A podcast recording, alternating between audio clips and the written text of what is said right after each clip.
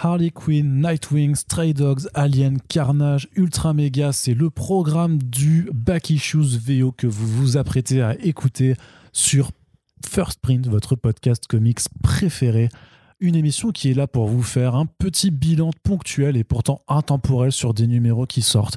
Donc ici en VO si vous êtes amateur de lecture dans la langue de Kanye West. Euh, on est là surtout pour vous parler d'Ultra Mega en vérité. On vous le dit tout de suite, ça va être un podcast d'une heure sur Ultra Mega. On va faire ça en fait, on va, on va faire que ça. Corentin, est-ce que tu es d'accord? Non. Non, d'accord. Alors je lance le générique et puis on va pouvoir se disputer juste après.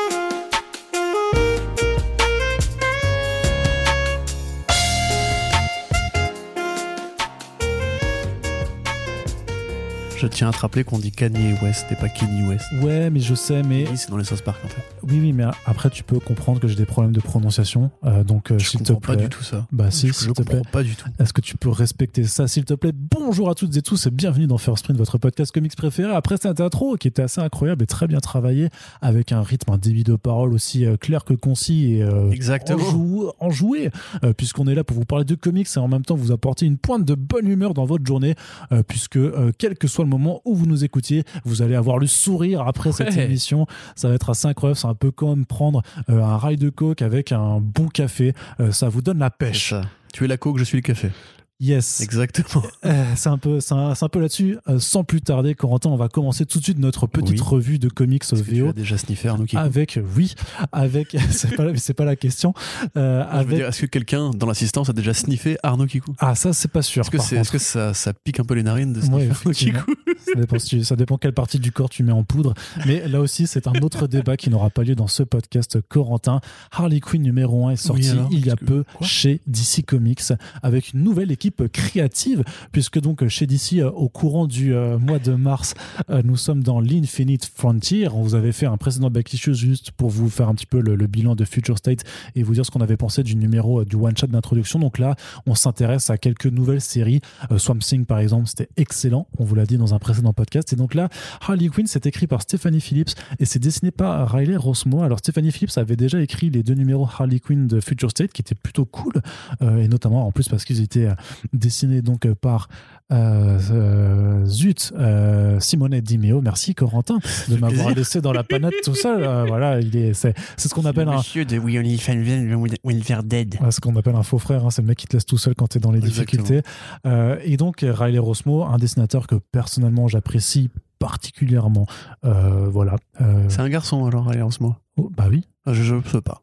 Riley, oui, tu vois, ça pourrait. Oui, oui, non, pardon. euh, ah oui, c'est vrai que moi, j'ai jamais eu euh, de, de, de questionnement sur son genre. Donc, euh, oui, c'est un monsieur euh, voilà, qui, a euh, qui a fait euh, des, des one-shots qui étaient assez spectaculaires sur métal et qui étaient souvent les meilleurs trucs qui sortaient un petit peu de métal. Il Je- fait du Batman à plusieurs reprises, même avant ça. Oui, oui, on l'avait vu sur des, sur, des, sur des numéros euh, ponctuels. Il avait fait un titre euh, chez Vertigo, inédit en France, dont personne ne parle plus jamais, qui s'appelle Deathbed, pourtant qui était vraiment mortel, avec un vrai propos sur, euh, sur la narration, sur le métier de, de- de- sur le fait de raconter des histoires. Qui était, en plus, toi, ça te plairait parce qu'il y a une forme de parodie d'Alan Quaterman de, de la Ligue Ah. des Gentlemen dedans, euh, qui est vraiment mortel.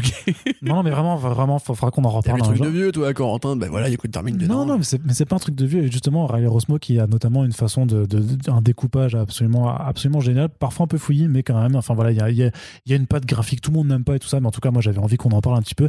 Mais Corentin, alors, de quoi ça parle euh, De quoi ça Riley parle Rossman qui avait aussi fait d'ailleurs les Infinite Frontier sur Suicide euh, la Légion, Légion. pardon, tout à fait. Qui était bordélique au possible. Qui était bordélique, mais qui avait des bons designs. Et donc là, ça parle, bah, c'est la, c'est la suite slash le spin-off de Joker War, puisque euh, Donc, qui était le, le- le gros arc de James Tannion Tout à fait, voilà, d'introduction, on va dire, euh, sur son Batman, où il a du coup ramené le Joker avec une sorte de propos sur les armées de clowns, enfin des suiveurs de clowns du Joker.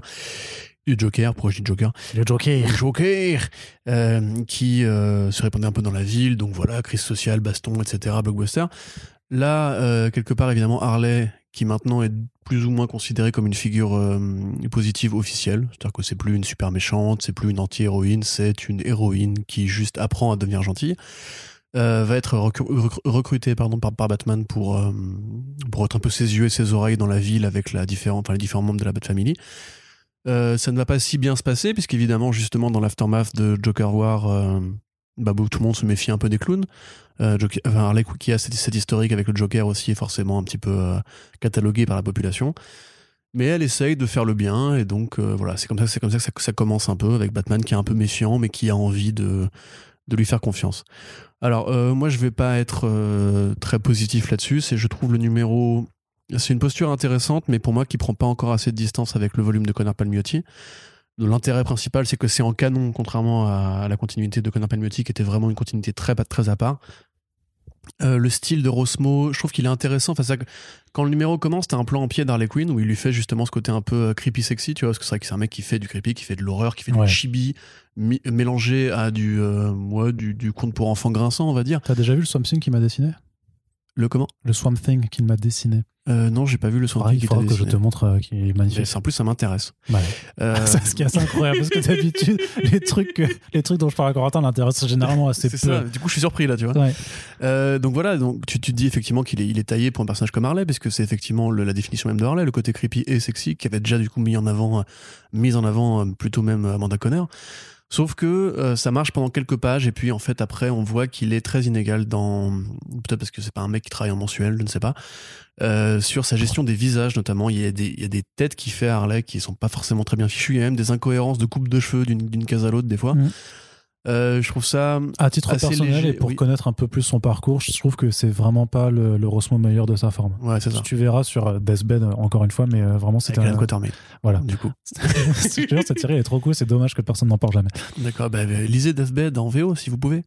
Euh, mais après voilà, son, son Batman est assez intéressant. Par exemple, tu vois ce côté très imposant, un petit peu TAS, tu sais, qui, qui est défini par sa cape et par son cou. Trop bien le, Un petit peu vulturien. Et qui permet quelques très bonnes idées de, de découpage encore, parce que lui il est vraiment fort là-dedans. Ouais, tu ouais, vois, ouais, c'est- ce, flashback bagarre dans l'ombre, voilà, dans, dans l'ombre de la cape de Batman qui est mortelle. Tout à fait. Mais voilà, après, je te dis, moi, scénaristiquement, le problème, c'est que Harley Quinn, c'est un personnage qui est important pour DC Entertainment en termes de marque.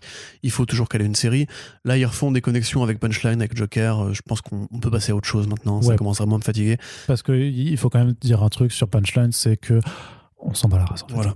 Arrêtez. C'était pas une très bonne idée. C'est toujours pas une bonne ouf. son, idée, son backup, elle a, elle a un backup là euh, qui est euh, qui est dans le- la série euh, The Joker justement. L'arc principal est pas, en tout cas sur le premier numéro d'ailleurs, un bref aparté qui était plutôt cool je trouve parce que ça avait un vrai côté en fait polar à la Seven machin où en fait c'est justement s'intéresse à Gordon et pas à Joker donc pour le coup c'était plutôt cool. Par contre un backup qui est dessiné par Mirka Andolfo mais qui dessine qui est pas bien dessiné. On l'avait déjà noté tu sais sur le sur non en fait on l'avait pas noté je sais plus. Non c'était Emmanuel Lupacino qui était dont le dessin était trop bizarre sur son euh, segment Future State. Là c'est pareil euh, tu sens que qu'Andolfo elle est pas du tout impliquée c'est moche et vraiment punchline on s'en bran- on s'en fout. Mais en fait, j'ai l'impression que c'est une sorte de. euh, c'est une aparté du coup, mais c'est c'est une sorte de d'os à ronger aux mecs qui sont, qui sont nostalgiques de la relation Joker Harley, en fait. mais- tu vois, mais- c'est- elle a une nouvelle copine, en plus elle fait manga, et je pense que justement pour cette génération qui a grandi avec TAS, ça fait une sorte de connexion euh, mi-Electra en violet, mi. euh, ouais, enfin, mi Ouais, je sais pas, moi je trouve, mais je trouve même que le design est claqué. Que ça le fera- design est pourri parce qu'en fait c'est une nana qui, qui ressemble à une ninja mais qui a juste un petit nez rose et qui fait un petit nez rouge qui fait Joker. Enfin c'est ridicule. Euh, moi j'aime Enfin, pas cette idée. Voilà, voilà. on n'aime pas ça. Et le Joker War en général, désolé, hein, je sais qu'il y a plein de gens qui aiment bien ce que fait Tynion de Batman. Moi, j'avoue que je veux vraiment du mal, justement par rapport à ce qui a pu faire, même par rapport à Scott Snyder, je trouve que c'est redondant. Euh, ça fait vraiment le Batman de David Finch ou de, ou de Tony Daniel à une époque. Enfin, c'est très gris, c'est c'est très bastonneux, il n'y a pas grand chose de nouveau. À part des nouveaux personnages qui sont Plein de nouveaux personnages, Et là, ouais. justement, le fait que ce soit en continuité avec ça me rappelle juste que c'est un peu, euh, un peu dommage dans la mesure où justement la Harley de Future State avait euh, un peu sa part à elle, on va dire, de, avec un propos sur le côté psychopathe, le côté Hannibal Lecter et tout. Là, oui, voilà, ça, ça devient une membre de la Bat Family comme d'habitude, euh, qui joue sur son côté mignon et son côté un peu maladroite et un peu, euh, un peu gamine pour être attachante. Mais j'ai déjà lu ça. Euh, quelque part, je l'ai même trop lu, je trouve. On a quand même eu Breaking Glass, tu vois. Moi, je suis désolé, je reviens encore à ça, mais qui prouve, qui montre qu'on peut faire Harley autrement. On peut faire Harley, euh, une Harley plus réaliste, une Harley plus intéressante, plus attachante, sans forcément se réfugier dans le gimmick.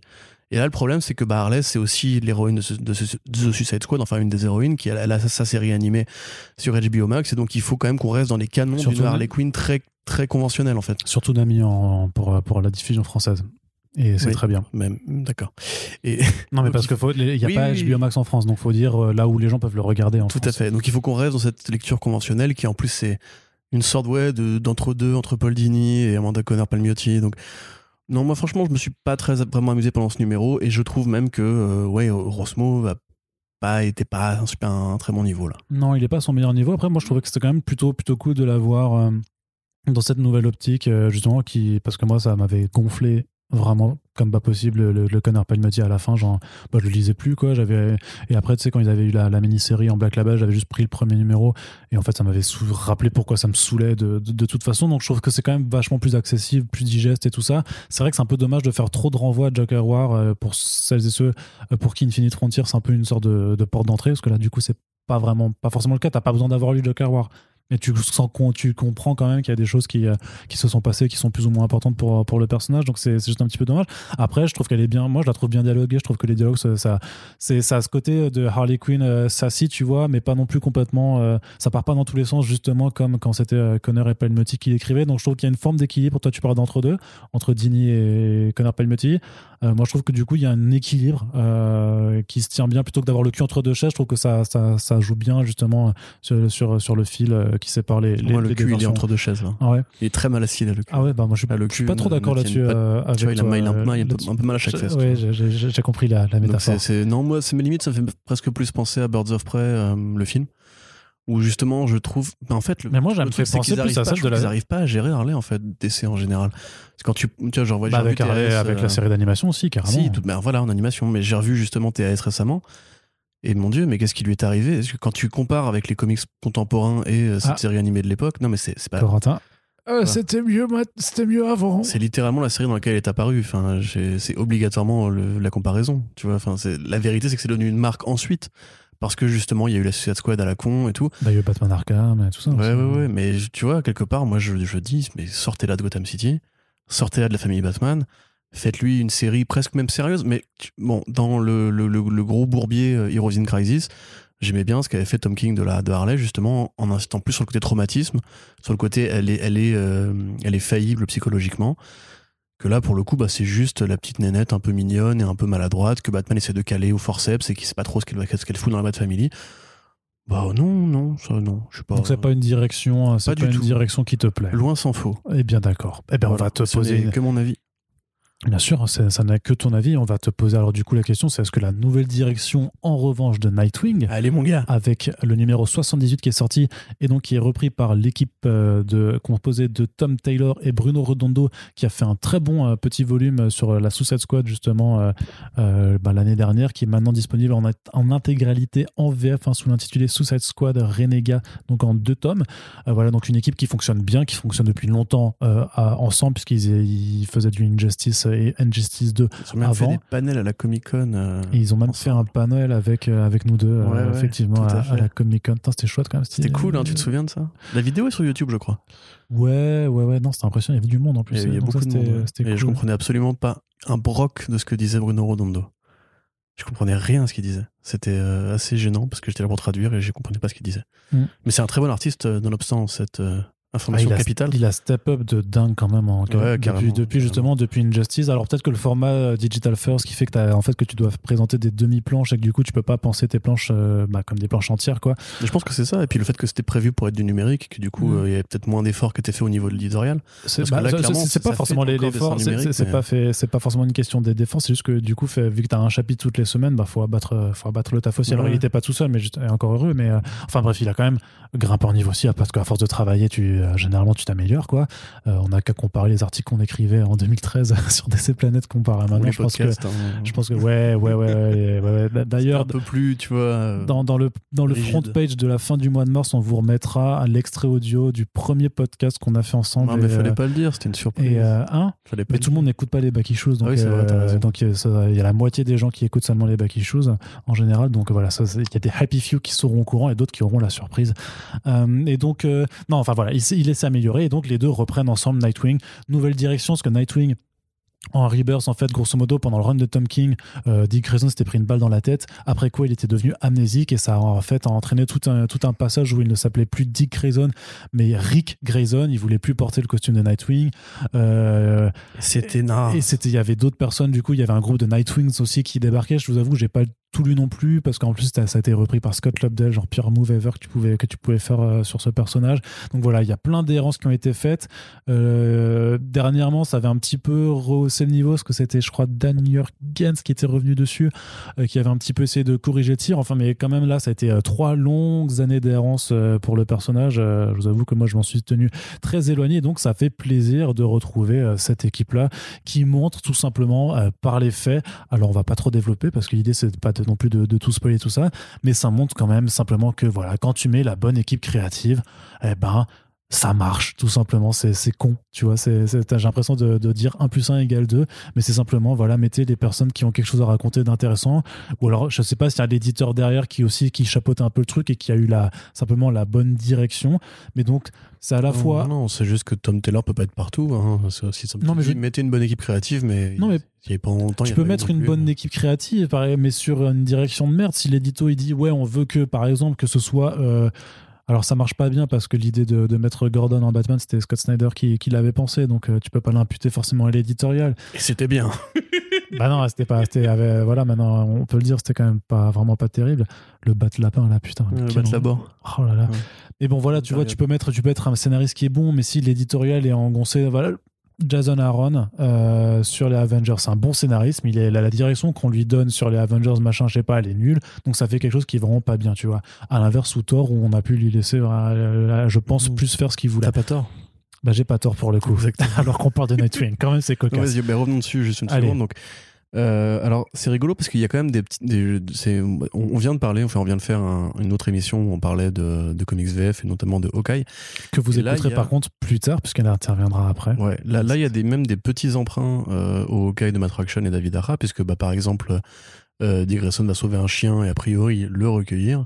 Exactement comme dans le premier numéro de Hawkeye de Fraction et David Ara. Et il y a aussi une scène où justement Nightwing s'envole avec euh, son, son gadget, là, son bâton, grappin, et c'est en fait le même découpage qu'utilisait Ara pour les flèches de, de Hawkeye. Donc il y a des petites idées comme ça qui sont mignonnes. La, la colo est assez intéressante, ça fait très numérique, mais c'est joli. Euh, voilà, ils, bolossent de, de, vilains jocks euh, qui, qui, veulent juste abattre un chien dans la rue. C'est des mecs très bizarres. Je sais pas pourquoi, pourquoi ils font ça. C'est Tu sais, mais, euh, oui, mais en même temps, t'as bien vu, il y a des vidéos qui ont tourné récemment de mecs qui s'en prenaient un blaireau qui, qui était mal en point. Genre vraiment, et qui, et qui se sont un, un, animal? Ouais, un animal blaireau, euh, qui, genre, genre qui le savate, quoi. Enfin, la cruauté, c'est. En Russie? En France? Je sais plus dans quel pays c'était. En Russie, c'est normal. La, cruauté humaine existe et ne se justifie pas, enfin ne s'explique pas. Pas quoi, à faire euh, numéro. Et après voilà, donc il y a ce passage très émotionnel que vous avez sûrement dû voir tourner sur Twitter si vous avez oui, des donc on, en comics. on, on va pas en dire plus, mais voilà, ça revient un petit peu à l'enfance euh, de ce bon de ce bon Dick. Euh, ça décale un peu d'ailleurs justement le, rapport parental qu'il pourrait entretenir avec Bruce. C'est plutôt intéressant et original et même quelque part cohérent avec ce qui a été fait depuis les New 52 où leur relation est vraiment, euh, je dirais pas en déliquescence, mais c'est vrai que c'est beaucoup moins évident depuis qu'Adamian en fait. Euh, du coup, non, c'était plutôt un bon démarrage, très émotionnel. Euh, pas forcément le truc qui te met le pied à l'étrier d'un arc de long terme tout de suite, mais qui réintroduit bien en fait la figure de Nightwing, enfin la figure de, Dick Grayson et pas de Rick Grayson, qui était en fait, je pense, le moment que beaucoup de lecteurs attendaient depuis quelques années et c'est intéressant de l'avoir fait dans un numéro 78 et pas dans un numéro 1. Ça, on pourrait observer justement l'honnêteté de DC qui, qui, quelque part, veut assumer ses conneries, veut assumer qu'il y a eu des numéros avant qui étaient pourris et donc donne aux gens qui vont continuer à suivre la série, à acheter la série et à être abonnés à la série, euh, une sorte de payoff euh, de Rick Grayson et euh, de ce traitement assez déliquescent. Mhm, donc c'est plutôt cool. Et bah, de toute façon, voilà, comme on l'a déjà dit, Tom Taylor, c'est vrai que moi j'ai toujours eu un peu de mal avec Injustice. Mais Hellblazer, voilà, ça tue. La Suicide Squad, ça tue. Euh, son Nightwing, ça tue. Je pense que le mec a prouvé qu'il avait plus grand chose à prouver. Et euh, bah voilà, ça fait partie des, fortes plumes de DC euh, hier, demain et, et dans l'indé aussi d'ailleurs maintenant. Donc on est content et on suivra la suite avec attention et plaisir. Oui, c'est vrai qu'il faudra qu'on fasse un. Bah après, on peut attendre peut-être euh, quand ça sort en, VF, quoi. C'est Steven Secrets chez Boom Studios aussi qui est, euh, qui est vraiment, vraiment cool. Donc voilà, Nightwing, on recommande. C'était un petit, un petit plaisir. Corentin, tu vas nous faire juste un petit point sur Wonder Woman Earth 3, euh, Earth One, volume 3, pardon, de Grant Morrison et Yannick Paquette, qui est disponible en VO. je t'avoue que j'ai pas pris le temps d'aller lire. Ben, j'attendrai la VF. Moi, j'attends la VF le mec qui veut qu'on parle que d'Ultra Méga alors qu'il y a quand même eu la fin de la trilogie de Grant Morrison sur Wonder Woman. C'est vrai, c'est vrai. C'est dingo quand même. Alors, euh, et d'ailleurs, c'est un truc qui a été tellement attendu qui maintenant est sorti euh, mais personne quelques années en fait. Hein. Mais personne n'en a parlé en fait. Bah parce que je, oui, je, pense que c'est peut-être pas aussi médiatique que. Non, mais parce qu'en vrai, c'était pas très bien quoi. Non, c'était super bien. T'es C'est sûr bien. Bah oui, moi je l'ai lu. C'était mieux que Ultra Mega. T'es sûr que c'était mieux que Ultra C'est Mega différent d'Ultra Mega, ça n'a pas grand chose à voir avec Ultra Mega. Pourquoi tu parles d'Ultra Mega Quel rapport avec Ultra Mega Parce que c'est trop bien Ultra c'est- Mega. Mais, Les gens vont comprendre. Après. rapport comparatif avec Ultra Mega. Euh, même si Ultra Mega est déjà un petit roman graphique à soi, seul, puisque le numéro 1 est au moins de 40 pages, donc euh, voire 50 Ouais. pages même. Donc euh, j'ai pas compté, mais il y a beaucoup beaucoup de pages est numéro 1. dingue. Donc, Bref, Wonder Woman. alors effectivement, c'est la fin de la trilogie que je vais amèrement vous spoiler euh, pour ceux qui n'ont pas lu le tome 2. Désolé les amis, il fallait être à temps. Non, je rigole. Mais grosso modo, voilà, c'est le combat final entre les hommes et les femmes, simplement. c'est voilà, c'est- la fin du propos de Grant Morrison qui euh, c'est d'ailleurs euh, il y a quelques années, enfin quelques temps maintenant, non quelques mois, je sais même plus, euh, déclaré comme une personne non binaire. Oui. Qui, expli- qui expliquait justement dans une interview que c'était intéressant parce qu'il y avait un vocabulaire qui lui permettait euh, d'enfin mettre un mot dessus parce que depuis qu'il est il ou elle du coup est euh, jeune euh, il ou elle a toujours été je déteste dire il donc je vais dire il ou elle Mhm. il ou elle a toujours été justement intéressé par le travestissement et euh, par euh, bon, la culture gay en fait je pense qu'il a il ou elle a toujours été quelque part bisexuel La culture queer. la culture queer tout à fait ouais voilà plus Ça- ça- ça, ça s'est vu je veux dire c'est quand même il ou elle qui a inventé c'est fatigant à dire à chaque fois apparemment tu peux dire il et plus tard dans une phrase suivante dire elle pour justement Par euh, exemple, j'ai- j'ai j'ai lu Après, voilà, vous avez, vous avez juste dire, compris que l'idée que nous, on, on est, on n'est pas concerné, mais on est sensible à ces questionnements. Et que donc, on veut pas mégenrer tout Oui, simplement voilà, à Grant Morrison. un- moi, c'est un de mes auteurs préférés. Enfin, c'est un de mes auteurs préférés, donc je n'ai pas envie de là mégenrer. T'as vu? C'est pas mal. Par contre, c'est une vraie gymnastique hein, pour réussir à. Ah oui, bah, on n'a pas été habitué à en, à en parler comme ça non plus. euh, Exactement. donc voilà. bah, c'est vrai que oui, voilà, pendant très longtemps, on a connu Grant Morrison en tant qu'homme déclaré homme, donc voilà. Mais cela dit, ça renseigne justement beaucoup de choses sur son rapport aux femmes et sur son rapport à ce propos-là qui est euh, qui est central dans euh, Wonder Woman Earth One, puisque justement depuis le début, il pose cette allégorie de euh, Wonder Woman, c'est une héroïne, c'est la première héroïne et c'est l'héroïne de William Moulton Marston qui lui-même avait un rapport très particulier aux femmes de sa vie. Donc on, on en revient en fait à tout ce qui a obsédé Marston, c'est-à-dire la, la soumission, le rapport un petit peu sadomaso qu'il entretenait à, ce- à ce moment-là avec euh, la dynamique de Wonder Woman attachée, la dynamique de, la- de ab- accepter d'abandonner ses pouvoirs, de la douceur qui sauve le monde et euh, en fait que l'homme est en fait amené dans la, la philosophie de Marston. Si tu veux, à l'époque, il avait dit. T'as une blague à faire à faire Arnaud, je vois là. Je suis vraiment désolé. Vas-y. Euh, non, mais je mets, je mets juste La place des femmes à la cuisine, c'est ça? Non, Tu l'as déjà fait une fois celle-là. hein j'ai jamais fait ça. si, si, dans un podcast d'DC Planète que je vais vous ressortir Ah exprès oui, d'accord. Ouais, raison. oui, ouais, d'accord. Fait, fait- fait il y a 10 ans, non. Euh, non, euh, toutes les femmes de sa vie, du coup, j'imaginais William Moulton Marston dans un clip L5. et Ah, voilà. ah, putain, mais tu vois, et, et moi qui te prends pour un afro-machiste alors que tu fais des bêtes, des bêtes de référence. Bah oui. Eh, c'est dingue. Bah voilà. voilà. Donc, effectivement. Excuse-toi, du coup, Je suis de, désolé, de me mais, prêter des. mais tu l'as déjà fait une fois et je vais retrouver le podcast où tu l'as fait. Ça va prendre des heures, mais je vais le faire. J'ai jamais fait cette blague. Donc, donc, euh, donc Grant Morrison effectivement revient un petit peu sur le fantasme qu'avait Marston justement d'imaginer que Wonder Woman était l'héroïne qui servirait de modèle aux femmes de demain qui domineront le monde et justement on arrive à ce statu quo là dans Wonder Woman of One Volume 3 Ok. avec tout un propos justement euh, très inclusif euh, même très apaisé qui, qui revient vraiment sur le patriarcat sur euh, les, traits qu'on peut prêter justement aux, aux vrais euh, masculins toxiques. hein. Je ne dis pas tous les hommes, je dis bien les masculins toxiques qui ne supportent pas le mot féministe, ne supportent pas les postures et les revendications féministes, considèrent qu'il n'y a rien à changer et que le monde est très bien comme il est. Euh, interprété du coup par le personnage de Maxwell Lord qui est qui est quelqu'un d'autre que Maxwell Lord dans cette BD là et ça pour le coup je ne vous le spoilerai pas.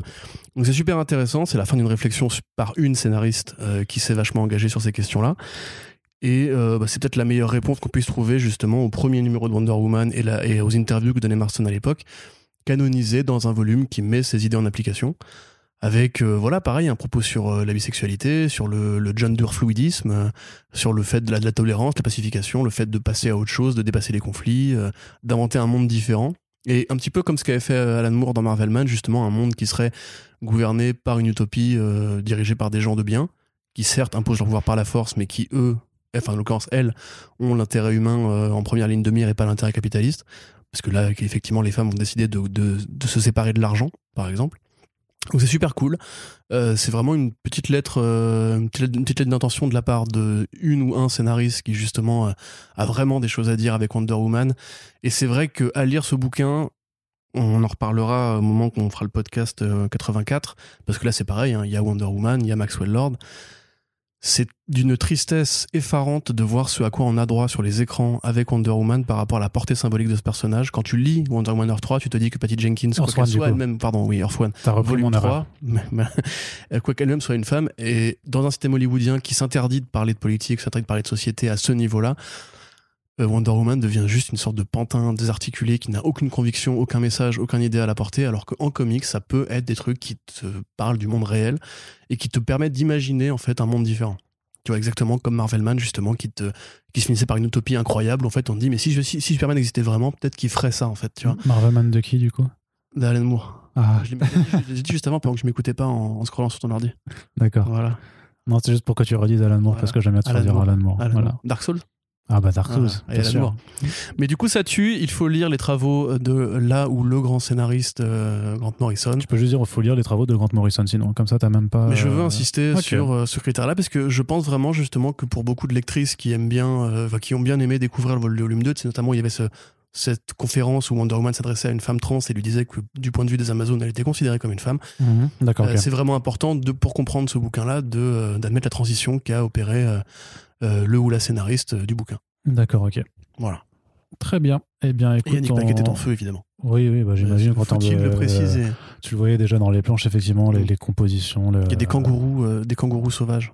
Ah, trop bien. Tu te souviens quand dans le volume de Tom King, il y avait un numéro entre Batman et Wonder Woman? Et tu sais, ils, ils combattaient ensemble. euh, Bien sûr, illustré par Joel. Jones. C'est ça. Et en fait, il y, a une- il y a une scène où il bouffe euh, une cuisse de poulet. Et euh, où Batman, il dit Mon chien me manque. Et Wonder Woman, elle fait Mon kangourou me manque. Et, euh, Oui, et Batman, Batman, il fait un kangourou. Fait, oui ouais. mais, c'est- non, mais, mais elle a eu un kangourou dans. Tout à fait. C'est pour ça, oui. Là, toutes les Amazones ont des kangourous domestiques Ah, qu'elles trop bien. chevauchent comme des chevaux. et C'est trop bien. Ok, mortel. D'accord, je, effectivement. Bah, je, Vu les kangourous. je sais plus parce que non, moi, du coup, je, je me suis, euh, je me- euh, j'avais commencé la VO, puis finalement, j'ai j'ai repris la VF chez Urban, donc je sais pas si je prends le, le tome 3 en VO ou en VF, je ne sais pas. L'édition est plus grande en VF quand même, donc euh, c'est euh, c'est un peu ça. Justement, pour les planches de Yannick, de Yannick Paquette, c'est quand même un petit peu. Parce que tu sais, leur format graphic novel d'Air Swan en VO, il est, Il peu- petit. ouais, il est petit. Ouais, il est petit. Il, est, il est un peu bâtard, quoi. Euh, Bâtard. eh ben on continue avec de la VO toujours, mais cette fois-ci maintenant et maintenant pardon, on va passer du côté de Image Comics. Euh, on va faire un premier point Image Comics, mais on y reviendra après, puisqu'on va parler de Stray Dogs. Euh, donc un premier numéro qui était sorti là, il y a, il y a- oh, c'était pas. Alors le deuxième numéro euh, vient tout juste de, de- de sortir, mais là on va vraiment parler du- de, de l'ouverture, donc qui avait démarré en février. Donc c'est écrit par Tony Flix et c'est dessiné par Trish, For- Trish Forstner. Et donc c'est un croisement entre La Belle et le Clochard et le Silence des agneaux, grosso modo, pour vraiment pour faire tu sais, ces, ces discours marketing de X, de X. C'est un grand, grand écart, du coup. hein. C'est un très grand écart, mais euh, justement qui, est, qui, a- qui a ce mérite d'exister, puisque grosso modo, euh, on se place euh, donc chez, un, chez le maître, euh, un, un monsieur qui recueille euh, plein de chiens. Euh, il y a plein de chiens partout. Et donc, il y a Sophie, donc une jeune chienne qui est toute peureuse et tout ça, euh, qui arrive, euh, voilà, qui dans cette nouvelle famille d'accueil et euh, qui, euh, en fait, euh, ne se rappelle pas euh, ce, en fait, euh, ce qui est arrivé à sa maîtresse. Et tout d'un coup, un moment, euh, en fait, euh, euh, se pose l'idée que peut-être que euh, sa maîtresse aurait été assassinée et que voilà que, que le maître en question là, euh, ben le euh, l'a recueilli après avoir assassiné euh, sa, précédente maîtresse. Sauf que le truc qui est un peu, c'est un peu le, ça va être un petit peu le, délire de, l'histoire, c'est que l'auteur s'intéresse en fait à la question de la mémoire immédiate des, de- des, des chiens Les toutous. Des toutous euh, en se basant je pense sur, des, une réalité euh, sur une réalité scientifique qui fait que les chiens en fait gardent une forme de mémoire euh, genre par les odeurs notamment en fait reconnaissent justement les personnes et tout ça mais n'ont pas une mémoire immédiate de ce qui s'est passé forcément il y a quelques jours. Donc ça aboutit notamment quand euh, voilà ce numéro te présente notamment euh, c'est très introductif hein, mais voilà euh, Sophie donc rencontre un peu tous les autres membres de tous les chiens qui ont été adoptés par par ce monsieur à se dire les gars ouais on a joué il y a deux jours avec un, bâton mais est-ce que quelqu'un l'a retrouvé tu vois? Puisque en fait ils ont déjà oublié où est-ce qu'ils où est-ce qu'ils l'ont où est-ce qu'ils l'ont passé. Donc difficile effectivement a priori de mener une enquête policière où il faut se souvenir des choses au jour le jour quand justement bah au bout de 48 heures t'as oublié ce que t'as fait ce que t'avais fait avant. Pourtant, les bêtes de somme y arrivent. Les bêtes de somme y arrivent mais les bêtes de somme sont peut-être plus fantaisistes euh, là-dessus justement Tu crois peut-être, peut-être, je ne sais pas. En tout cas, euh, voilà, le style graphique vraiment de, de Trish Forstner est vraiment c'est euh, c'est du Disney, euh, c'est des Aristochats si tu veux, c'est du C'est Bluth. Rookie, c'est voilà, c'est l'esthétique à la Don Bluth, euh, vraiment et ça colle. Et je trouve que le mélange des deux, c'est ça fait un décalage qui est assez savoureux. T'as vraiment, alors c'est pas encore la grande flip, hein, on attend vraiment le côté euh, thriller ultra glauque de au, au Silence des agneaux, mais sur la promesse de départ, je trouvais que c'était un démarrage vraiment très intéressant, un titre qui m'avait déjà un petit peu tapé dans l'œil quand il avait été annoncé, donc je suis plutôt content de, de voir que que, que mes biais positifs ont été confirmés. Mais Corentin, toi qui n'aimes a priori moins, enfin qui n'aime pas trop les chiens, Hein. C'est un débat un petit peu houleux qu'on qu'on a eu dans un, dans un récent front C'est page. les vrais, les vrais débats de société. Et j'ai été très euh, déçu euh, de voir beaucoup de gens prendre le parti de Corentin euh, sur la team chat et je t'avoue que je suis, je suis assez surpris et, euh, et triste, mais bon, c'est pas grave, Corentin, non, quand même. si on enlève ton mauvais goût, si on écarte ton mauvais goût par rapport à ces questionnements sociétaux, qu'est-ce que t'en as pensé? Ah, Qu'est-ce que j'en ai pensé C'est euh, effectivement graphiquement c'est assez intéressant. C'est vraiment ce mélange entre animation et, et dessin de comics. Enfin, c'est de l'animation euh, figée, on va dire, enfin mise, mise sur papier. Euh, Ouais, ce qui est le terme du dessin, quoi. le, le principe est intéressant. Après, ouais, c'est vrai que euh, il y a un, un vrai reproche à faire dans cette série. T'es un- gamin. Où sont les chats putain Yep, les, les- les Non, chats. ce qui est rigolo, tu c'est sais, qu'en en fait, plus, les- tu, tu sais où sont les chats? Ils sont bloqués en fait dans l'autre maison parce qu'il y a un point de lumière sur une porte et ils- voilà, il se passe rien Non, en tu fait. rigoles, en fait, les chats, ils sont dehors, ils vivent leur vie, ils sont libres. ils sont libres et heureux. Pas, ils et ils font- sont mignons. Ouais, ils se font surtout écraser par des bagnoles et c'est pour ça qu'il n'y a pas Parce qu'il n'y a jamais de chien qui se fait écraser par une bagnole, bien sûr. Pas beaucoup moins quand ils sont dans un chat dans, dans- avec un grillage là, tu vois. Non, par contre, c'est rigolo parce qu'effectivement, dans la postface du numéro, euh, on voit qu'en fait, le- les deux l'auteur et l'autrice ont euh, tous les deux des clébards. Euh, L'auteur, il a un, un pitbull et euh, l'autrice, elle a un petit, un petit husky qui est trop mignon. Mais en fait, moi, j'aime bien les chiens, si tu veux. C'est juste, je connecte pas à cet imaginaire des films pour enfants euh, avec des, avec des clébards. Tu vois, tu, tu parlais de Roxy Rocky. Je déteste Roxy Rocky. Euh, Non, mais il y a les aristochats, il y a les aristochats. Il y a, Napoléon. Il y a les chiens, les chiens, c'est des figurants dans les aristochats. Mais trop pas, mais Napoléon et Lafayette, ils sont pas figurants, mon gars, ils sont incroyables. Ils Non, non, je dis Napoléon et Lafayette. ils, sont, ils sont trop la bien. personne de Valavo. Et, justement, il y a Napoléon dans. dans, dans, dans- Tout à fait, non, non, mais par contre, vraiment, c'est sont trop graphiquement, marrants, c'est effectivement calqué sur cette esthétique-là. Mais Ah en fait, ouais. elle me renvoie moins euh, à cette enfance, je pense qu'il essaie de convoquer. C'est une rencontre entre l'imaginaire de l'enfance de ces dessins animés-là avec un truc plus, plus glauque quand tu vois le truc de, par les yeux d'un chien qui justement se pose ce genre de questions en mode bah, si mon maître c'était un. Voilà, et puis qu'est-ce qui est arrivé à l'autre et tout. Euh, du coup, ça connecte moins avec mon, mon imaginaire à moi. Par contre, ouais, c'est plutôt bien fait, c'est plutôt bien rythmé. Et il y a justement des petits gimmicks pour mettre en. Bah oui, façon les aristochats, justement, pour mettre en, en scène les émotions euh, de ces animaux-là, avec du dialogue, avec des interactions sociales et tout, qui est plutôt bien fichu. Ouais. Voilà. Tu vois, donc je suis pas non plus un, un ayatollah euh, du félin. Ok, bah tant mieux. Même si en vrai, les chats gouverneront le monde. Ouais, que ouais, les chiens ouais. seront morts en se grattant les couilles. à force de courir après leur queue, ils seront morts d'épuisement, je te rappelle que si que la même intrigue là, si c'était avec un, un recueil dans une famille de chats, il se passerait qu'à un moment il y aura un rayon de soleil qui fera un point sur une porte et du coup l'intrigue s'arrêterait là parce qu'ils seraient tous en train de gratter contre ce truc. Pas du tout. Mais bien sûr que T'as jamais eu de chat Et tu le sais, mais bien sûr que j'en ai vu des chats. le mytho Toi, t'es un dog personne, ça se voit. Ah, tu me fatigues. Comme on, tous va, les Allemands d'ailleurs. on va pas, mais je suis. Vas-y, mais. Moi, j'abandonne. J'abandonne. Bah non, mais euh, qu'est-ce que tu veux dialoguer avec un con comme ça? C'est pas possible. Allez, on passe à la suite et puis euh, bah, Corentin sort à salière puisqu'on va passer au moment euh, salé euh, du podcast. Et une fois n'est pas coutume, c'est parce qu'on va s'intéresser à des titres Marvel. Alors non, justement, vous, vous, vous comprenez notamment quand on revient sur les titres VF, on essaie justement de sectionner les, les choses chez Marvel qui nous ont plu. Euh, là, il y a forcément des impératifs un petit peu éditoriaux qui font qu'on doit s'intéresser à quelques numéros, euh, on va dire, qui, qui font un peu l'actualité euh, chez la Maison des Idées. Et justement, bah, la, La, la- maison des idées, ouais. La maison des idées, c'était de donner une nouvelle série à Alien, puisqu'ils ont récupéré les droits de, de Dark Horse. Euh, donc c'était évident qu'à un moment ou à un autre, une nouvelle série Alien allait voir le jour. Euh, on a déjà écoute, fait pas mal de, de, sur la question en, en front page, hein, où on trouve que bah, ça fait chier que Marvel soit les pieds encore une très bonne, enfin une licence qui a eu droit à de très bons comics euh, à Dark Horse, parce que justement, il y a un risque que chez Marvel, ce soit plus bridé sur d'un point de vue créatif. Donc ça. Ou même simplement qu'on se farcisse encore des comics aliens, comme si la franchise avait encore. euh, Au-delà d'une nostalgie. De la... Enfin, je veux dire, ça fait quand même combien de temps qu'on n'a pas eu un vrai bon film alien euh, Euh, moi, je trouve que Alien Covenant est quand même très respectable, mais euh, c'est un autre débat. T'as dit par quoi? T'as dit quoi là? Alien Covenant, c'est très respectable? Ouais. Ouais, je l'ai- ouais, je l'ai Non, dit, tu mon gars. gueule. Ouais, je l'ai dit te là. Je l'ai dit, je l'ai dit en face et tu, Tu me vas. trolles, c'est parce que je rien- à cause des chiens, Tu vas ça? rien faire. tu vas rien faire, mon Niquer gars. ta race. Alien Covenant, c'est le pire film. Mais non. C'est pire que Prometheus. Ah non. Ah c'est le pire film alien. Mais non, Prometheus, c'est le pire, clairement. Ah, J'ai préféré Alien vs Predator Requiem. Affiché. Je vais te dire un 20 truc. sur Tu- 20. Tu, tu veux, tu veux qu'on soit dans les hot takes du mauvais goût là et des gens, des trucs qui vont scandaliser les gens. Je préfère Alien Covenant à Aliens. Ah mon dieu, mais vas-y, désabonnez-vous.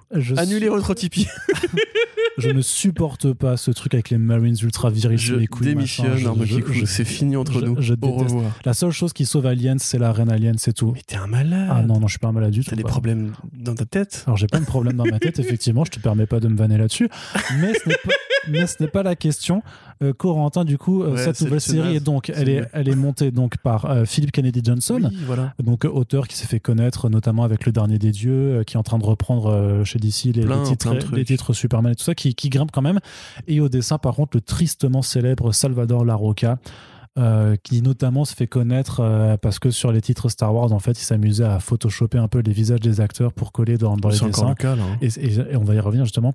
Euh, et c'était dégueulasse, c'était vraiment dégueulasse. C'était laid. Et en fait, on ne comprend pas forcément pourquoi la Roca a toujours autant de travail. Moi, l'hypothèse, c'est que c'est parce qu'il tient les deadlines et que ça reste malgré tout un, un facteur très important dans l'industrie américaine, c'est de pouvoir vraiment sortir les, les numéros chaque mois. Et que lui, a priori, il est capable de faire même plus qu'un numéro par mois. Et en même temps, bah, quand on voit le résultat, on s'en est un. C'était de la merde quand même, Corentin, ce truc-là. c'était naze, c'était naze. Je Enfin, préférais, l'histoire, je préfère Alien Covenant. Tu vois. Ouais, d'accord, bah ouais, bah forcément. Mais et, et justement, tu sais pourquoi c'était naze? Parce que ça se rapporte à Aliens, justement. Mais bah, oui, je veux pas Bah, spécialement. bah, mais... bah, quand même. La photo des- du groupe et tout ça, c'est. Oui, non, mais évidemment, mais ça, se rapporte surtout à, à rien. En fait, ça, ça a rien à voir avec Alien. C'est, c'est du, en fait, c'est du post-Alien. Euh, c'est c'est l'histoire d'un héros qui a combattu euh, effectivement dans une configuration à la Aliens avec des gens qui avaient des flingues et pas à la Alien avec des mecs qui n'étaient pas préparés pour affronter euh, cette menace-là. euh, qui est revenu sur Terre ensuite et qui quelque part un, un enfant qui justement euh, c'est une sorte de mec un peu euh, c'est une sorte de caricature de gauchiste qui justement veut combattre la Wayland Yutani, euh, mais qui voilà se pense que son père est un traître ou je sais pas quoi. Mais euh, j'ai juste une question juste à te poser euh, par- parce qu'on a quand même le visage de Bishop qui est repris de l'acteur qui Tout jouait fait, les, ouais. les Bishop, mais justement le- le- l'ancien GI c'est pas un des mecs de, de Aliens? C'est une bonne question, je sais pas trop. Moi, je suis quasiment sûr, parce Dans- que t'as une Aliens, photo- le monde- une photo- Je, je t'as une crois que tout le monde meurt dans Aliens à part Ripley. hein. J'ai plus De souvenir, mémoire, c'est pour hein. ça, c'est pour ça que j'ai plus le souvenir. Après, des Colonial Marines, c'est un truc euh, qui a été largement développé et par Dark Horse et par les jeux vidéo, euh, enfin les différents jeux vidéo Aliens, parce que c'est vrai que tu fais bien de le noter, Alien, c'est une franchise, mais il y a des différentes franchises dans la franchise. T'as la franchise Alien vs Predator, la franchise Aliens versus tout court, et la franchise Aliens qui justement qualifie les différents combats qui, vont, qui sont effectués par les Colonial Marines dans la galaxie, pour le compte de la Wayland Yutani. Euh, et effectivement, donc là, oui, on retrouve le, physique de Bishop, ce qui est sympathique, rigolo, c'est cool, on s'en branle. Euh, Il y a ce- cette espèce de truc très pompeux à la, Westworld saison 3, où voilà, c'est une société futuriste, technologique, où les corporations ont gagné. C'est c'est des rapports père-fils, mais tellement, tellement archétypaux, tellement caricaturaux. Euh, T'es pas dans l'espace. Euh, Euh, Caricatiro, car- parce que ça, on, on repart sur, sur ce principe de Marines qui était déjà très mal écrit dans, dans Aliens, du coup. Donc, Ouais, part, en fait, de vais ça. pas répondre à tes conneries parce que euh, tu sais que là, en fait, les gens, tu viens de, tu me perds des abonnés là, tu vois. Mais non. Le compte des abonnés est descendu à 200 Mais et encore, c'est que tes fans à toi, tu vois. Pas Les- de le reste des gens euh, sont évidemment euh, des gens de bon goût qui n'aiment pas les chiens et qui aiment bien Aliens. Euh, tu, sais, tu sais très bien que je n'ai aucun fan, donc arrête un peu tes conneries. donc, euh, qu'est-ce que je voulais dire? Donc, ouais, simplement, c'est nul, en fait. Tu vois, c'est creux, c'est rien. Alien, le principe. Je suis pas, moi, tu vois, justement, je suis pas un extrémiste. Euh, j'aime bien Alien, j'aime bien la saga, les quatre films Alien. J'aime bien les quatre films Alien, voilà. Ce que j'aime bien justement ce côté. Un réalisateur, une vision, un style, etc. Le premier film est un film d'horreur, le deuxième est plus un film de, de guerre, ou en tout cas d'action euh, dans l'espace. Le troisième est un huis clos carcéral. Le quatrième est un space opéra euh, dans un futur poussiéreux à la cinquième élément et tout. Donc là, tu vois, cette espèce de ce côté, on bifurque, on change de position, on change de style, ça me va très bien, au demeurant. Sauf que là, en fait, ça accumule des clichés justement de science-fiction euh, fade. C'est-à-dire que grosso modo, bah, le côté, le mec qui revient de la guerre et qui est un peu, euh, comment dirais-je, PTSD, euh, c'est pas intéressant. On nous place Bishop juste pour le fan service. Le gamin, c'est une tête à claque, mais absolue, vraiment. Euh, les dialogues qu'ils ont, t'as vraiment l'impression de regarder une mauvaise série télé de la Ouais, Fox. C'est téléphoné, quoi. Mais oui, mais il y a rien. Et puis Mm. au niveau des designs, il n'y a pas de design. En fait, t'as as, une double page Après, dans laquelle Salvador Larroca en fait décalque des, euh, des, des modèles d'aliens. Du coup, ça rend, ça rend bien, c'est joli. Ouais, c'est une double page. Sauf que comme le mec, si tu veux, il est quand pas même- capable de dessiner des visages humains. Ouais. pourquoi tu fais un numéro entier avec que des humains? Ouais, déjà. Ouais. Tu vois, c'est, dans ce cas-là, fais une série avec que des monstres. Et tu puis vois. sur cette double page qui ouvre un peu le numéro, t'as aussi un personnage du coup euh, qui appartient, enfin qui est nouvellement créé pour euh, pour enrichir un peu la galerie de bah, Alien, Xenomorph, tout ça, mais qui est qui est pas beau. Enfin du coup qui, enfin moi qui ne m'augure rien de bon. Mais Euh, voilà, mais en plus, quoi. tu vois, à la limite, bon, t'aimes pas Aliens, mais tu pourras quand même reconnaître que Non mais je reconnais. l'éclairage, l'éclairage du film est quand même joli. Non mais en fait, en fait, bleu en euh, pour revenir parce que si les gens sont scandalisés que je veux absolument pas qu'on perde les 200, 200 abonnés. Je dis pas que c'est un mauvais film par contre. hein. C'est vraiment un goût tout à fait personnel et moi c'est vraiment euh, non non mais je reconnais toutes les côté qualités euh, sur scène. militaire qui te Ouais, c'est ça, c'est cette, cette Non, mais idéologie je peux comprendre, je peux comprendre. qui- qui- qui saoule, il y a vraiment des, des fans de chaque film Alien qui, certains qui détestent, tu vois, moi je connais plein de gens qui ont horreur du 4. Alors que moi je l'adore, c'est mon moi je l'adore pas pareil. J'ai commencé par le 4. Tu vois, moi j'ai Bah, moi découvert Alien par le 4. Je les ai- vus dans l'ordre, mais c'est quand même le 4 qui Ouais, moi, moi, personnellement me, 4, me marque 2, le 1, plus. 3, quoi. donc euh, ça n'a aucun sens. Mais ça qui est bien justement, c'est que tu peux te coller à différents imaginaires. Là, en l'occurrence, la plupart des films aliens ont toujours une sorte d'esthétique léger, tu vois. Là, t'as la photo de Fincher dans le 3, par exemple, c'est ce côté un peu jaune pisse dégueulasse Ouais, et tout. le. Dans le 4, t'as le Jean-Pierre Johnny, tu vois, avec ses, ses petites Ouais. pellicules super. Jean-Pierre euh. Pas ouais, en fait, il trempe ses pellicules dans, dans une sorte de solution qui leur donne ce côté un petit peu. Ouais, non, non, mais c'est euh, le, je, je, je trouvais je- le jeu de mots était cool. Non, mais c'est pas moi qui l'ai trouvé, c'est son vrai surnom et tout. Mais Ok. euh, voilà, tout son, tout son, son cinéma est en sépia. Euh, mais tu vois, donc là en l'occurrence, graphiquement, c'est pas Jojo. Enfin, je, je sais pas qui fait les couleurs, mais c'est c'est- c'est- c'est fade quoi. C'est c'est- c'est faussement réaliste. C'est on dirait vraiment une série télé de bas niveau quoi. Enfin, il y a pas de décor et tout. Et en plus, quand tu pars de Alien, tu penses forcément à un mec qui a été important pour l'art, euh, la culture de genre, etc. Qui est Asher Giger. euh, qui a fait notamment les, inter- les interprétations des écrits de Lovecraft, enfin, du, Neo- du Neonomicon, qui a fait ces créatures euh, bio, euh, comment on dirait déjà biomécanique. C'est le studio Guru qui fait. euh, tu sais, c'était Guru Iru, je crois. Oui, base, oui, et- mais maintenant, ils ont changé de nom, en fait, ça s'appelle Guru Studio. Ouais, bon, du coup, c'est tout le côté, tout le côté industriel. Ouais. Mais tu vois, voilà, je veux dire, les, les, les- les peintures de H.R. Giger, quand tu les revois aujourd'hui, c'est toute l'esthétique d'Alien qui a été compilée. Moi, j'ai tendance à dire, si tu veux, quand les gens disent que c'est Ridley Scott qui a créé Alien, que c'est faux. C'est Dan O'Bannon qui a Bah écrit oui. le scénario, et c'est H.R. Giger qui a créé la créature. Donc, Ridley Scott a bien filmé les choses. Le Nostromo est un très beau décor. Ah ouais. Mais déjà, à l'époque, Nostromo, c'était mieux éclairé que ça. Enfin, c'était plus vivant, c'était plus organique. Là, franchement, tu vois des grandes maisons vides, tu vois des bureaux. Même la, scène avec les créatures, mais elle est pas terrible, quoi. Enfin, et puis, ouais, super, ok, des facehuggers dans Alien, mais dis donc, c'est incroyable, ça, je me demande ce qui va se passer. T'avais un mec dans, qui, a, qui a- qui a commenté le numéro qui avait dit, euh, euh, spoiler alert, attention, je vous préviens, le facehugger va pondre à l'intérieur. Dis donc, c'est tellement inédit, tu vois, t'as envie de dire, mais ouais, je sais, j'ai déjà vu ça, en fait, plein de fois. Et euh, je suis désolé, je reviens là-dessus, mais encore une fois, Dark Horse avait été plus loin en termes de ce qu'il pouvait proposer en termes d'imaginaire alien pour faire, pour renouveler la franchise. Le simple fait de faire le combat avec le, Predator, c'était déjà une nouvelle idée, tu vois. Euh, Marvel, qui a tout ce, ce bestiaire de créatures, de personnages, etc., pourrait s'amuser. Mais tu rappelles-toi quand il y avait eu la transition entre euh, Empire et King in Black T'avais eu un numéro Road to King in Black ou je sais plus quoi, euh, qui était là pour faire la transition entre ces deux, ces deux événements, tu vois. Donc en fait, c'était un, un vaisseau Skrull qui était attaqué par des, euh, par des, des, des xénomorphes, j'allais dire, par des symbiotes. Ouais. Et tu vois, déjà à ce moment-là, c'était vraiment de la vraie horreur spatiale avec du gluant, avec euh, avec de l'hor- avec de l'horreur. En fait, tu as un vaisseau attaqué, etc. Les créatures monstrueuses qui se répandent, etc. Ça, c'était déjà plus Alien que ce numéro-là. Tu vois, ce numéro-là, vraiment, moi, j'ai l'impression de voir un spin-off de la saison 3 de Westworld en mode très pompeux, en mode euh, là, là, monde corporatiste euh, et relations humaines débiles. Je m'en fous, je m'en fous complètement. C'est pas ce que j'attends de Alien, en tout cas pas en 2021. Euh, je pense pas que la série de Noah Hawley ira vers ça, en tout cas, j'espère pas. Non, non, non, non. non. Et puis surtout, ouais, Salvador Larocca, il est Qu'est-ce- mauvais. C'est- ouais. Il est mauvais. Ces personnages, ils ont aucune substance, ils ont aucune structure. On reconnaît des décalques de visage. Ouais, ouais, mais ça, ça c'est c'est toujours son problème. Et en plus, t'as, t'as des, t'as- parfois, tu as des changements de proportion, mais avec les. faut- Si tu regarderas de nouveau, si tu veux, les oreilles du, euh, de, du, de Cruz, là, du coup, qui, euh, d'une case à l'autre, deviennent gigantesques. D'un côté, ça devient Dumbo, tu vois, c'est, euh, c'est trop bizarre. Et c'est. Enfin, ouais, il y, a- il y a plein de problèmes. Et, mais je te dis, c'est parce qu'il le fait à la va ah, c'est- il le fait à la va-vite, du coup, il tient, il tient la cadence. Là, il a déjà fait 5 numéros au lieu de 3 pour les artistes habituels, et c'est pour ça qu'il continue à avoir du taf, quoi. C'est. euh, c'est pas Ouais. possible autrement, ou alors il a un dos sur Sibi Sebouski, euh, euh, un peu de la même façon que, je sais pas, que Lobdell avait des infos sur, euh, sur comment il s'appelle ce mec qui s'est fait virer là, qui bossait chez Superman? Ah, Eddie Euh, Berganza, oui, voilà. Eddie Berganza. Tu vois, c'était ça, c'était, c'était- c'était des trucs comme ça, tu vois, c'était, c'est- enfin, c'est bizarre. Enfin bref, euh, voilà, on en, on, en- on était très très certain que ça allait pas être bon. Euh, pour le coup, sur la partie graphique, c'est vraiment vraiment pas bon. Et puis, bah, Philip Kennedy Johnson, pour un coup, n'est clairement pas à son meilleur. Mm, mm. Et un autre titre de Marvel à aborder, euh, c'est du coup le premier numéro de l'anthologie Carnage, Carnage euh, Black, White and Blood, qui reprend un peu le même principe que Wolverine, Black, White and Blood, c'est-à-dire des histoires en noir et blanc par des équipes créatives différentes avec voilà ce- ces tonalités de rouge qui techniquement sont plus à propos même hein, que pour Wolverine sur le, le rouge, puisque voilà le euh, Carnage c'est un symbiote euh, avec un- une apparence de sang, enfin voilà donc il est rouge, c'est normal. Euh, Qu'est-ce que tu as pensé un petit peu de ces trois histoires différentes qui, ben, dans l'ensemble, n'étaient pas terribles? Bah oui, c'est vrai que ça n'a pas forcément relevé le niveau.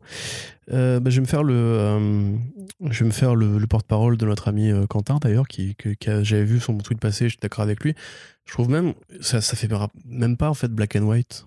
Trouve, tu vois, le- comme c'est quasiment que des nuances de gris, Oui. euh, ça Ça, fait vrai vraiment même hein. pas histoire en noir et blanc, tu vois. C'est-à-dire que c'est super ancré, c'est super dans, dans, la, la, la plate texture, en fait, enfin, la plate de, de nuances de couleurs. La première histoire, et en plus, c'est sûr que ça prend à Paris, c'est- ça parle pas vraiment de Carnage. Tu vois, ça parle pas de Cletus Kasady, Kasady, à part la troisième histoire qui fait un vague lien. Là, quelque part, bah, t'as un côté, ouais, euh, combat, enfin, il combat des, des héros dans une sorte de décor où il raconte une histoire euh, mythologique, euh, voilà. Après, la deuxième, c'est un western. Pourquoi il y avait Carnage, autant des, des cowboys, je sais pas. À la limite, celle-là est plutôt sympathique euh, dans ce qu'elle essaie d'instaurer. J'aime bien l'approche de très vite à plat de Pikeli. Ouais, j'aime bien l'approche euh, juste graphique de Picalier quoi là-dessus. hein. Même Ken Lashley, tu vois, c'est un artiste qu'on voit pas souvent sur les planches intérieures, donc je trouve que ça fait plaisir de le revoir parce qu'il a un truc très, enfin, il a un trait qui je trouve est, euh, colle bien avec ce personnage et avec ce, ce- ce truc très organique, très, très un peu euh, Ouais, ouais, cher, tu vois, dans. C'est ça. Et la troisième histoire, du coup, c'est un récit dont vous êtes le héros. Ouais. Euh, ce qui est plutôt une bonne idée, mais ça manque de pages, ça manque de place, ça manque de direction pour être abordé sérieusement. En fait, c'est ils avaient déjà fait ça avec Deadpool d'ailleurs. Oui, c'était Ali Euh, Wing qui, qui est d'ailleurs très bon. hein, Je suis Deadpool, qui était euh, très très Tout drôle. Enfin, qui avait plus de place pour se développer. C'est-à-dire que là, c'est quand même Ah oui. une, une mini-histoire dans une, une- une série anthologique avec un personnage anonyme qu'on ne connaît pas, donc il n'y a pas vraiment de contexte scénaristique. C'est plus genre vous êtes Carnage, est-ce que vous tuez lui, est-ce que vous allez par là et tout. Du coup, le gimmick est sympa, mais ça manque. Moi, limite, je me, suis- me suis pas pris au jeu, tu vois. Je l'ai vraiment lu en diagonale. Enfin, j'ai lu, entre guillemets, l'histoire. J'ai même pas essayé de jouer au Ah, jeu. t'as pas joué au jeu Ah, bah si, avec- Bah, t'as même pas pris essayé- un dé non, à j'ai six, essayé- à six faces pour euh, faire tes tests J'ai une de- appli, euh, mais j'ai essayé deux, deux chemins entre guillemets, puis je me suis dit, mais en fait, ça va pas changer grand chose, quoi. Grosso modo, à la fin, T'as- t'as à la même- fin, t'es validé ou tu, ou tu meurs, quoi. Mais bon, bah, euh, Alors, c'est pas exactement ça, mais justement, on va, on va pas spoiler ce qui se passe en, en- en l'occurrence, euh, moi, si tu veux, j'espérais que cette histoire-là permettrait de mettre en avant le personnage de Carnage dans différents contextes, avec des histoires courtes. Au final, ça se voit tellement que les mecs ils s'en foutent de faire du Carnage qu'ils te parlent d'autre chose que Carnage. Ils trouvent des façons détournées de te dire que c'est pas Carnage qui est important, c'est plus le fait que son costume soit stylé. Et que du coup, bah regardez, on a pris des bons dessinateurs pour lui faire un costume stylé. Mais je sais que son costume est stylé, je suis content d'avoir des bons dessinateurs le faire. Mais Wolverine, Black, White and Blood, t'as un, personnage qui a un vrai historique, tu vois. Wolverine, il a, il a des façons, enfin, il y a des possibilités de lui trouver des petites histoires à raconter qui soient intéressantes en tant que petites histoires. Là, le seul truc qui est intéressant dans Black, White and Blood, c'est comment les artistes vont dessiner le costume en sang de Carnage. Et je pense pas que ça vaille le prix que tu, que tu payes pour ça, quoi. Très bien. Eh bien, on va. Désolé, hein, c'était du coup le segment négatif euh, Ouais, ouais. de l'émission, mais c'est mais c'est fini, on ne parle plus de Marvel ensuite. C'est ça. Puisque justement, on va conclure hein, ce podcast avec Ultra Mega, le nouveau titre de James Harren chez Image Comics. Donc, euh, bah, Quentin, je te je, je Non te présenter le truc. Tiens. D'accord, bah alors c'est très simple et à la fois très compliqué parce que c'est assez bordélique hein, pour euh, faire le truc. Alors en résumé, c'est un héros qui est choisi par une sorte d'entité cosmique un petit peu à la, à la Jack Kirby pour euh, devenir le porteur d'un costume de Super Sentai dans un monde dans lequel des monstres apparaissent euh, aléatoirement, donc des monstres des kaiju, hein, et en fait apparaissent même à son contact. Et donc le héros, enfin le premier héros va justement euh, combattre euh, une bonne partie de sa vie, essayer d'avoir une, vie de famille à côté, très difficilement avec d'anciens, enfin d'autres porteurs euh, que lui, et un jour, un, gros monstre, on va pas dire qui, apparaît dans sa vie et euh, bah, c'est entre guillemets le combat qui va pas réussir à surmonter. Flash forward de un bon bon temporel de 15 à 20 ans dans le futur et on découvre une société qui du coup a appris à vivre sans ses Super Sentai et ce sera a priori l'enjeu de la série. Donc dès le numéro 1, c'est super violent. C'est étonnamment violent, je trouve, pour une série Ouais. kaiju. non, mais de ouf, c'est hardcore. C'est-à-dire que là, on est, on, est, on est sur un niveau de violence qui est comparable à Invincible. C'est-à-dire que c'est vraiment. Ouais, euh, ouais, ouais, t'as raison. C'est vraiment supra violent. C'est quelque part, ça cherche aussi justement le, la, la débauche comme ça. C'est aussi assez. Alors lui, justement, l'auteur compare ça à Evil Dead. Euh, je crois voir ce qu'il veut dire dans le côté absurde de cette espèce d'horreur euh, mélan- mélangée du combat. Tu vois, par exemple, quand le héros se transforme et qu'il redevient humain, il a une grosse tête. Ouais. Tu vois, sa Parce tête. qu'il ne- garde, parce qu'il voilà. garde les séquelles un peu de, de son statut. C'est ça, et c'est une, capacités. c'est une sorte de second degré un peu bizarre qui, qui mélange là-dedans. Alors évidemment, c'est facile d'y voir du Evangelion aussi, de voir du Pacific Rim aussi. Euh, Il y a un côté aussi, un, un mec qui fabrique des robots, donc il y a peut-être probablement aussi un côté, enfin, il y a un imaginaire japonais qui est très sensible. Par contre, c'est vraiment du comics à l'américaine, hein, ça, ça bourrine, c'est très joli. C'est un peu une sorte de Big Girls sous acide, qui aurait croisé un type dans la rue et qui l'aurait emmené boire une bière. C'est la version rated R de, de Big Girls a ses moments de violence, tu vois, mais ça atteint jamais ses, Non, ses pas à ce sommets ouais. d'extravagance. Que là, là, on voit vraiment de rivières de sang euh, Ouais, par exemple, dans les ouais. rues, et des rivières qui noient les gens tellement il y a du sang. Quoi. Ouais, Donc, euh, c'est ça. C'est c'est vraiment très, très, très crado.